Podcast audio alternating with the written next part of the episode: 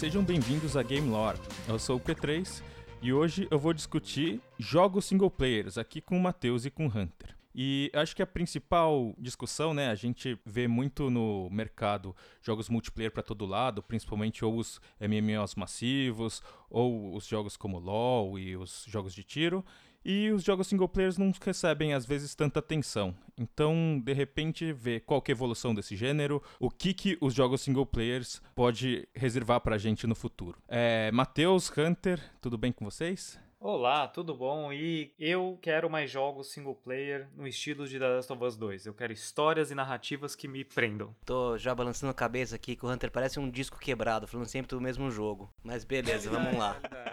A gente separou aqui um, um cronograminha para tentar discutir melhor esse assunto. E acho que para discutir jogos single players, nada mais justo do que tentar dar uma breve história aí para dar um contexto, né, porque a gente vai falar. E eu acho que ninguém melhor do que nosso connoisseur de jogos que é o Matheus, não é mesmo? Então você consegue falar um pouquinho? Consigo. Pra gente falar do futuro, de como vão ser os jogos single player, a gente tem que entender um pouco do passado deles também. E essa discussão surgiu, aliás, já aproveito para agradecer, foi um tema sugerido por um ouvinte nosso que mandou um e-mail. Então eu recomendo que também, caso você queira escutar a gente falar sobre algum assunto específico, manda um e-mail pra gente que a gente vai adorar fazer um episódio baseado nisso. E agradeço ao Petrone também, que foi quem sugeriu esse tema. Mas beleza, single player. A gente consegue pensar em jogo single player junto com vai a popularização dos videogames como a gente conhece que foi mais ou menos ali na década de 80 com os primeiros 8 bits começando a fazer sucesso, o Atari, depois veio o Nintendinho um pouco mais pra frente. E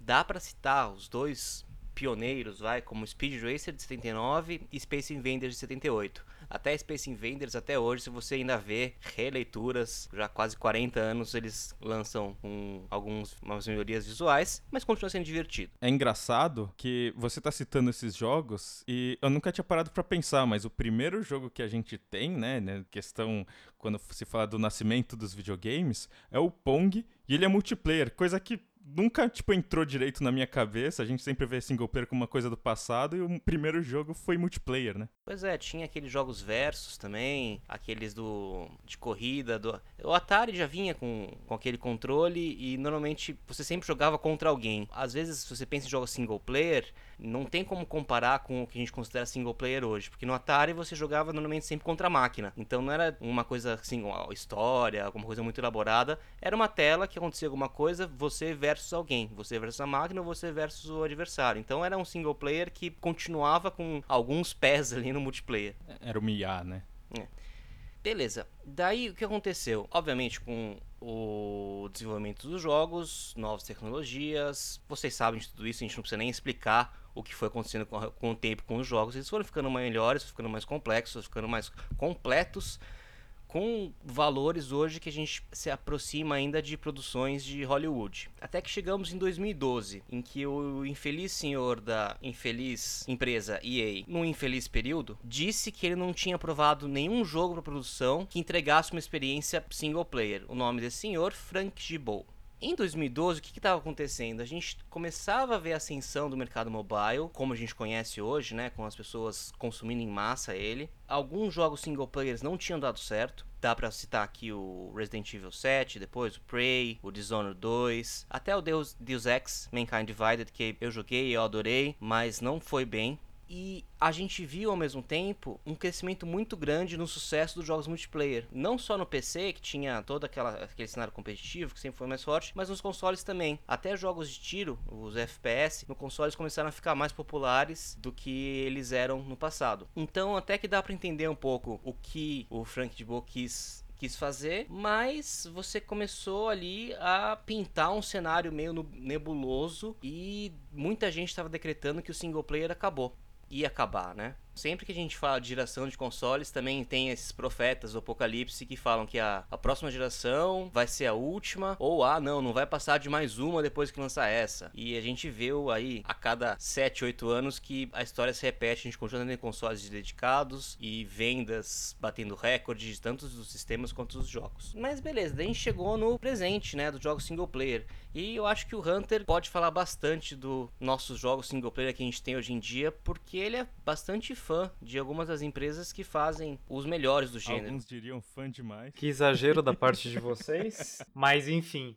É, não, mas é verdade, né? Com, essa, com esse avanço da tecnologia, é, os jogos eles têm ficado cada vez mais cinemáticos, é, muito parecidos com o cinema mesmo, com os filmes que a gente vê e, inclusive, alguns filmes já adotaram técnicas de filmagem que a gente vê nos videogames, graças a avanços como drones que possibilitam um certo tipo de filmagem que antes era só possível digitalmente pelo videogame. Aproveitando de falar do universo cinematográfico cinematográfico aí, é, não relacionado a técnicas, mas para provar todo esse sucesso que a gente viu dos jogos single player, é que muitos jogos começaram a entrar em outras mídias, né, como série, filmes. Já, a gente já tinha, historicamente, filmes baseados em games, mas meio que voltou um pouco essa, essa mania e com resultados muito melhores do que a gente tinha antes, né? Não vindo outro filme do Mario, a gente tá feliz pra caramba. é, o Sonic, inclusive, foi uma boa surpresa, né? Porque deu um certo sucesso, mesmo com todo aquele AUE do design, a primeira versão ser pavorosa, né? Da pesadelos, mas enfim. Sim, o Sonic deu muito certo, até já confirmaram a sequência. E vai ter jogo o filme do Mario, sim, viu? O animado. Também tá confirmado já há algum tempo que eles estão trabalhando no filme do ah, Mario. É? é? Não sabia disso. Ah. A gente não tem nada de informação além do que existe, mas é uma coisa que está sendo trabalhada já há um bom tempo. E, e, o parque temático da Nintendo lá no Japão? Sim, ótimo exemplo também. Super Nintendo World. A gente até vê alguns vídeos vazados recentemente, algumas imagens, tá muito legal. Parece mesmo o mundo do jogo. Parece que você tá dentro do jogo do Mario. É, eu acho engraçado que quando a gente gente pensa nessas franquias mais antigas, né? O Mario, Sonic, etc muito do appeal dessas séries vem de personagens e histórias que acabam sendo desenvolvidas no modo single player. Acho que é, são raras as go aliás, são raros e recentes os exemplos que a gente tem de universos que são criados a partir de jogos multiplayer. E acho que foi só depois com o World of Warcraft que começou a se desenvolver de fato um universo mais cinematográfico, digamos assim, para os jogos multiplayer, né? Então a gente vê que o single player já tinha isso, essa característica facilitada pelo próprio gameplay dele. Por falar em cinematográfico, me lembra que a gente estava falando das câmeras que o cinema adotou, né, em relação aos jogos. Como, por exemplo, essa visão que fica por cima do ombro do personagem, ou então a primeira pessoa. E até transições a gente vê em alguns filmes, né, em que eles saem de um plano aberto, vai fechando, vai fechando, e fica bem parecido mesmo com o que a gente tem em um jogo. Então, essas semelhanças, obviamente, que iam trazer outras, outros elementos, como uma narrativa mais voltada relacionada à identificação do público com um personagem, um acompanhar de uma jornada e coisas do gênero. A Sony, claramente, eu acho que é a empresa que mais foca nesse tipo de, de narrativa, mas a Nintendo, se a gente parar pra pensar, não tá tão atrás assim. Uh, hoje em dia eu acho que nem tanto, mas ao histórico da Nintendo, né? A gente tem Zelda, Metroid, e embora fossem jogos que não têm uma narrativa tão clara, uh, o público fã consegue descobrir bastante coisa, né? Tanto que tem livros lançados só de Zelda. É engraçado engraçado ver como que achavam, então, que mesmo quando a gente olha para trás, né, a gente vê toda essa história do single player, ainda assim tinha essa crença que os jogos iam morrer, né? E da onde que isso vem exatamente? Uh, por que que essa crença aconteceu? E dado esses motivos, por que então continuar fazendo os jogos single player? E não só isso, né? A gente viu que existem várias formas de fazer um jogo single player de sucesso. O Hunter comentou da Sony e da Nintendo eles fazem jogos categoricamente bem diferentes quando a gente pensa em Com termos certeza. de narrativa, por exemplo. Uhum. Normalmente os jogos da Nintendo eles partem da mecânica do jogo, do aspecto um pouco mais subjetivo que é a diversão. Se o jogo é divertido, se os controles são responsivos, se tá tudo legal, tá tudo bonito, depois eles pensam que história eles podem encaixar nesse jogo. Zelda vai muito nessa vibe sempre. Eles primeiro pensam numa mecânica, como usar alguns elementos do controle, do console, algumas coisas exclusivas que eles têm. Depois eles acham uma história para encaixar tudo isso. E no caso do Zelda Breath of the Wild, então eles fizeram a mecânica de poder escalar em tudo primeiro, e aí eles fizeram a história e pensaram, né, nos personagens, o que, que eles podiam fazer depois? É assim, não que a história não seja importante. Ela é importante, mas ela é um complemento de todo o resto. Não é o que norteia o jogo. Diferente dos jogos que a gente vê da Sony. Não, e não só isso, uma coisa é a história macro, né? Então já sabem que vão fazer o jogo, vão fazer a história do Link, e vai acontecer tal coisa, etc. E tem um milhão de jeitos de acontecer aquela aquela história. Então, eu acho que dá até para ser de uma maneira meio paralela esse desenvolvimento da história desde que ela não seja, tipo, ah, aqui vai ter tal área que vai acontecer tal coisa. Então eu acho que você acaba depois envolvendo esses desafios baseados na mecânica, como o Matt falou, né? Outra questão do jogo single player é que hoje em dia a gente vê cada vez mais que os jogos multiplayer acabam pegando mecânicas, estilos e técnicas diferentes do jogo single player e modificam para que isso funcione no âmbito multiplayer. Só que nunca é a mesma coisa, né? Então, um FPS single player nunca vai ser a mesma coisa que um FPS multiplayer, porque mesmo que você consiga colocar uma história e deixar muito mais ação ou como um filme, você sempre pode ir um pouco mais além no single player porque você tem um pouco mais de liberdade liberdade artística, por assim dizer. Você não tem que contro controlar tantos fatores. É, eu discordo um pouco de você. Eu acho que o que acontece, na verdade, os single players têm mais controle. Isso sim. Então você consegue controlar melhor como vai ser a experiência do jogador. No multiplayer, imagina que o cara encontrou um cara que é bom demais no outro, ele morreu em tal lugar, não é para ser uma parte difícil ou não.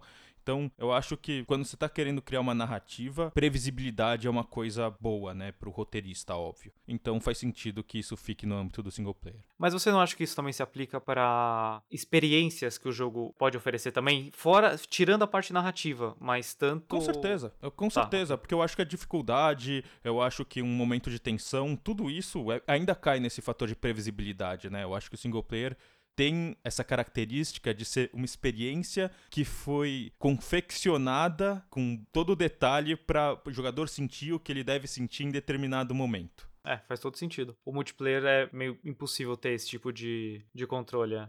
Quer dizer, eu, eu até imagino, sei lá, um, um, jogo que nem. Pegar, sei lá, Pokémon. A gente pega Pokémon, coloca em multiplayer e quer fazer uma história. Daria para fazer, tipo, um evento específico acontecer em certo horário, que nem World of Warcraft faz. É, isso que eu ia falar. Esses pensar, são os MMOs. É. Mas é um multiplayer que você consegue colocar lá e quem tiver lá naquele horário multiplayer. Sim, ganhando, mas nota tipo. que isso daí é cooperativo, né? Querendo ou não, é um multiplayer cooperativo. Ah, então, sim, é. é você ainda tá, tipo, de certa forma, é um single player só que você tá, digamos, é uma experiência que foi confeccionada pensando em vários jogadores, mas ainda assim é a máquina contra o jogador, né? Sim, sim. O que eles acabam fazendo em jogos normalmente que são fortes single player, eles colocam lá co-op, seja o, o local ou pela internet. E alguns jogos conseguiram se adaptar bem a isso. A gente pode pensar no Gears, tem um modo single player bem legal e o co-op é mais legal ainda quando você está jogando ali com o seu amigo. Outros jogos, por exemplo, isso ainda na Microsoft, já que a gente já falou da Sony e da Nintendo, só para falar um pouco deles também. O Halo é um, é um jogo que, tudo bem, modo multiplayer é um pouco diferente do modo história, mas também é um, é um shooter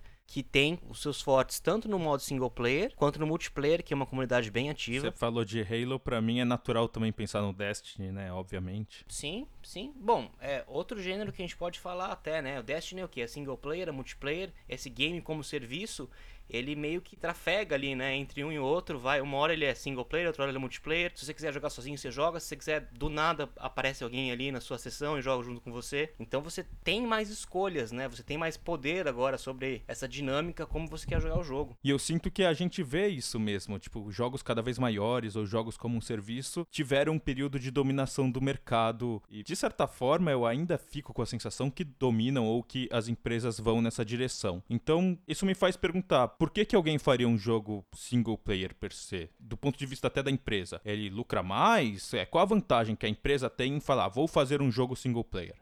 Eu acho que também uma coisa até que o Hunter levantou quando a gente estava montando esse episódio é que se você pensa em exclusivos dos consoles, os grandes da Nintendo, da Sony, eles são jogos single player. Pode ter a opção multiplayer, que a gente acabou de dizer também, mas eles fundamentalmente são jogos fortes em single player. Então, quem vai atrás do jogo single player, ele meio que tá procurando essa experiência mais única e são jogos grandes, grandes eu digo não em tamanho, mas em, em peso. São nomes históricos para todas as companhias.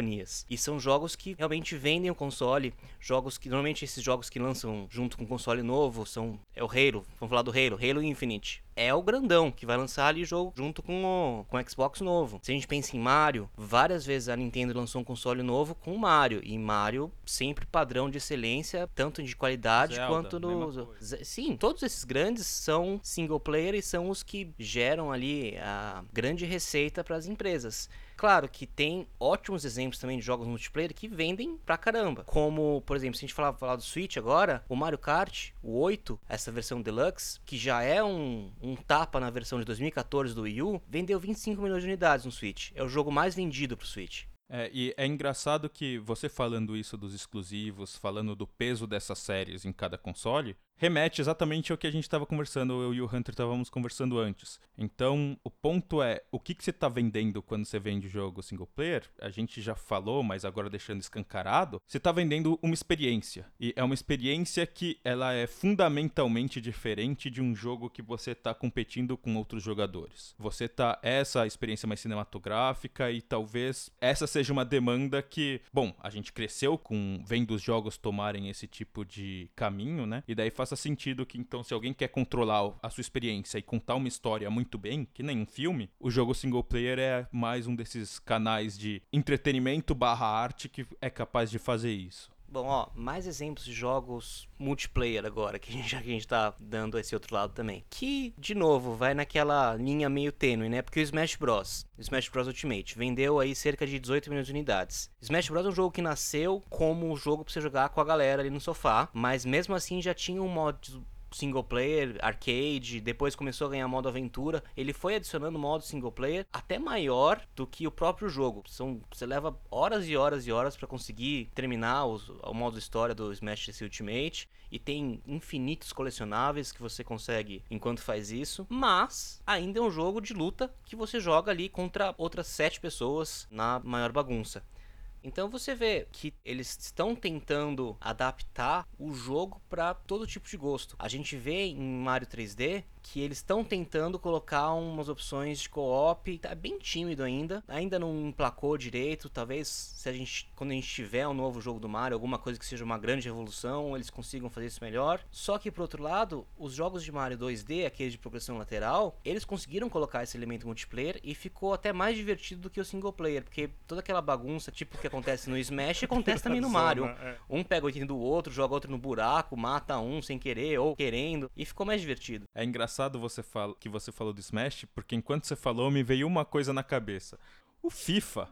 O FIFA acho que é um dos exemplos assim fantásticos nesse sentido. É um jogo que, cara, é jogo de futebol. Você joga basicamente contra um outro time, mesmo quando você tá jogando teoricamente o single player, ainda assim ele é aquele single player que a gente já falou, ou do Atari, ou no caso do Smash, é um versus, né? Você tá jogando contra um IA como se fosse um oponente. Agora, eles criaram daí aquele modo história que você é o jogador, que você mexe não só nos contratos de que para que time você vai jogar e tudo mais. Isso tudo dá uma experiência bem diferenciada, né? Não só isso, com o avanço das tecnologias, a, a melhora nas infraestruturas de rede, internet, velocidade, você pode jogar FIFA com mais alguns amigos e um time contra outros que também controlam outros jogadores de outro time. Então não é mais um jogo um contra um, dois contra dois, é muito mais. E tudo online. Então é um jogo que conseguiu trazer um esporte que, como o jogo é, é simples ali, você vê como videogame, né? É um time contra o outro. Eles conseguiram trazer um modo história. Tem um modo, além do modo história, tem outro modo que você monta o time, que é o Ultimate Team, que também. Tipo que, manager, é. É, que demanda, que você tem as cartinhas, você pode. Esse que tem as microtransações, né? Que você pode colocar dinheiro de verdade ou não. E conseguiram também trazer o multiplayer, uma experiência completamente nova, né? Coisa que a gente não, nem imaginava que poderia acontecer alguns anos atrás isso. Há diversas maneiras de fazer jogos single players. No fim, que vocês estão me falando é isso, que tem vários caminhos para seguir. Então, acho que fica uma questão bem clara que nem todo jogo single player, quando você, a gente tá pondo numa caixa, né, single player, mas nem todo jogo single player tá oferecendo a mesma coisa, né? Com certeza. E só pra gente deixar um pouco mais claro da importância do single player, se nós pegarmos God of War do PlayStation 4, Uncharted 4 do PlayStation 4, The Last of Us Remaster do PlayStation 4 e Horizon Zero Dawn do PlayStation 4, a gente vai ver que cada jogo vendeu mais de 10 milhões de unidades. Isso só para o PlayStation 4. Então, a gente pode ver claramente que uma das opções que a Sony e as outras empresas podem ter em querer ter lucro e cativar os jogadores é produzir jogos single players exclusivos. Não falo que um jogo multiplayer exclusivo não vá funcionar, mas normalmente isso é uma tendência que empresas que vão lançar para todas as plataformas tendem a fazer mais. Exatamente. Porque você vai pegar muito mais jogador. Com certeza. Isso é uma coisa que eu nunca pensei, mas um multiplayer exclusivo, então vamos pensar um multiplayer só pro Xbox, ou então Ah, o Halo era assim, né? era assim, para ele era assim. pensar. Mas você acha que ele consegue competir pau a pau com um multiplayer pra todas as plataformas? Ainda mais hoje que você tem um crossplay? É, então, eu acho que é complicado porque se você tá produzindo um jogo e você vai produzir só um jogo multiplayer, pra mim faz sentido que você vai querer atingir o máximo de jogadores possíveis. E o fato de, se você ainda tem a opção de fazer ser cross-platform, né, de o que significa ser cross-platform pra quem não sabe, você pode jogar com PlayStation contra alguém que tá com Xbox. Então, se os jogos são assim, significa que você é muito mais fácil encontrar partidas, é muito mais fácil ter um grupo de jogadores dedicado ao seu jogo e tudo mais. Então, esses jogos que precisam de jogadores ativos, diferente dos jogos single players que a gente tá falando que o cara jogou, ele pode nunca mais é, encostar no jogo que tá tudo bem.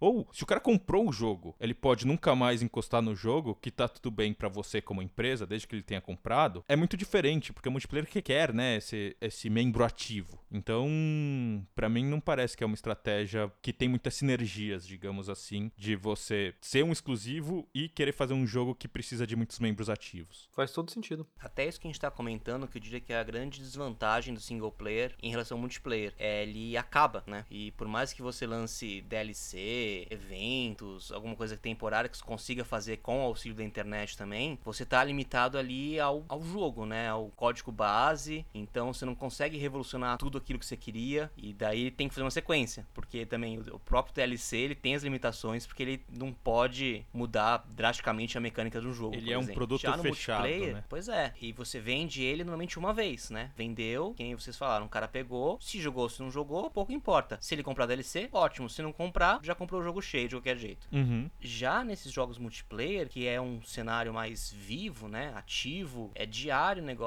a progressão até pra você evoluir no jogo, você tem que investir ali horas diárias se você quiser ganhar as skins específicas da, do Natal, do- das Olimpíadas, que nem no Overwatch tem, vira e mexe aparece um evento Halloween, né? Você depende, né, desse número de jogadores no fim. Tipo, se você perde esses jogadores, seu jogo vira uma cidade fantasma. E é uma coisa que um jogo single player nunca tem que lidar, né? Pois é, por outro lado, eu vejo também isso como um pouco de desvantagem no multiplayer, até porque muitas vezes esses jogos acabam sendo free to play e eles dependem dessas transações que você acaba fazendo querendo evoluir dentro do jogo.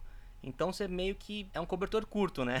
Ou você vende um jogo com preço cheio e meio que não espera que isso vá pra frente, ou você aposta em outro modelo, um multiplayer, um free to play que seja, que você até pode pagar um preço, mas você tem que continuar investindo, você tem que esperar que o consumidor continue com você. Tem uma coisa que você falou agora, Matheus, que me chama a atenção, porque quando a gente fala de uma empresa vai produzir um jogo, então ela vai produzir um multiplayer ou um single player, tem a questão também estilo da empresa, né? Porque não é todo mundo que tá disposto a passar o nervoso que é produzir um jogo multiplayer online, que você vai ter que ter atu- atualizações constantes e é, muito mais problemas com o consumidor, porque você tem é, que fazer ban, você tem que fazer vigilância, você tem que é, ouvir reclamação, você tem um monte de problema de compatibilidade, pá, pá, pá, pá, pá. Já no jo- jogo single player, você tem o estresse da produção. Depois disso, é venda ou fracasso, acabou. Mas não tem uma coisa que se, se prolonga, né? É, então, ouvindo vocês dois falar, acho que pra mim fica bem claro na minha cabeça que o grande resumo disso tudo é que o jogo single player tem uma vida útil. E por causa disso, o potencial dele é menor do que um jogo multiplayer, que pode acabar durando anos e anos. Eles até querem mesmo que você compre o jogo, jogue e termine pra você poder comprar a sequência, o spin-off, o que seja, pra continuar a história que eles começaram, né? É, exatamente. Assim que você for para o próximo jogo single player, eles estão ganhando dinheiro de novo. Lógico, a gente tem o que você falou, né? As expansões e etc. Mas uma vez que você pagou o produto single player, acabou. E o multiplayer é um serviço que pode ser é, lucrativo por muito, muito mais tempo. Sem contar que quando você vai produzir um jogo single player, você fez um jogo. Ah, você não quer mais fazer aquele jogo, você quer mudar pra uma coisa nova, você tem essa possibilidade. Né, e eu acho que isso mostra também um pouco do, do problema de, tudo bem, o multiplayer tem esse potencial, mas o risco é maior, né? Você tem que ter uma equipe que está dedicada a manter o jogo vivo, e ele depende de outros fatores como a player base de manter o jogo vivo. Então o single player, eu acho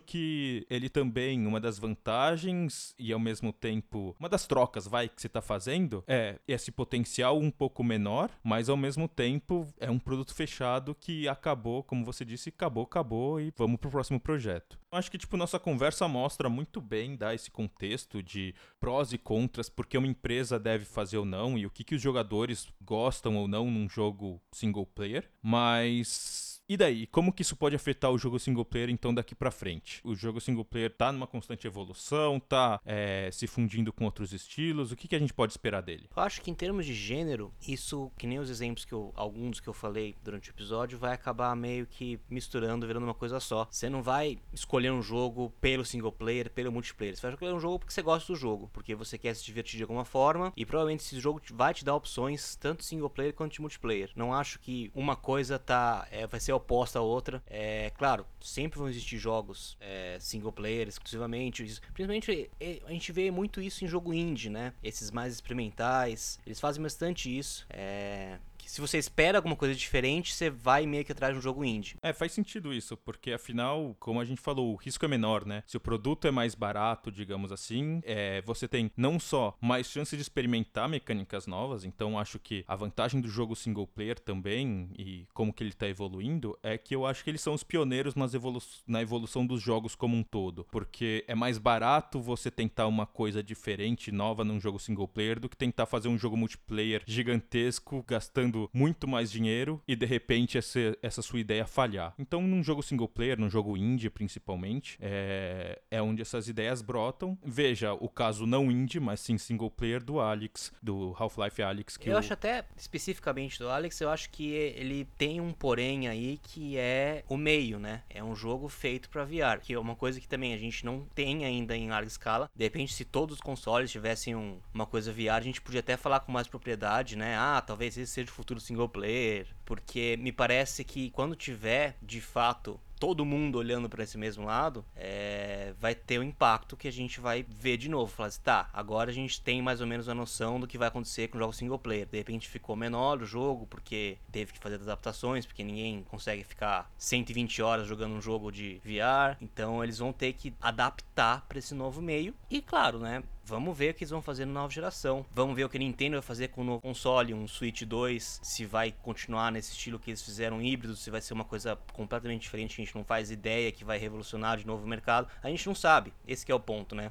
É, então eu acho que talvez o, a pergunta melhor seja olhar sim para o single player para ver o que pode acontecer com a indústria como um todo e não o contrário, olhar para a indústria e tentar achar o que vai acontecer com o single player, porque eu acho que no fim é isso, o single player tá na pontinha ali do, do tá tentando empurrar o muro para ver o que, que é possível ou não quando diz respeito a jogos. Vocês concordam com isso? Tem alguma consideração final aí pra gente tentar é, resumir essa discussão? Bom, minha mensagem final é: single player não morreu, single player não morrerá. O que a gente vai ver é só uma evolução. Obviamente, daqui a 5, 10 anos, os jogos single players como a gente conhece hoje vão estar tá diferentes, assim como a gente viu toda essa evolução nos últimos 40 anos. Isso é verdade. É então temos aí a previsão do Matheus Diná. O tempo dirá. E é isso. Galera, obrigado aí pela audiência. É, espero que tenham gostado do episódio. De novo, o agradecimento ao Petrone por ter mandado esse tema pra gente. Muito obrigado, Petrone. Siga a gente nas redes sociais, é, nossa página do Facebook sempre tem algum material extra é, relacionado ao, ao, episódio. Então, qualquer link, qualquer coisa que a gente quer passar a mais, está na postagem do Facebook, no Insta, no Anchor, Spotify, beleza? Então, até a próxima e tchau, tchau. Muito obrigado e até mais. Valeu!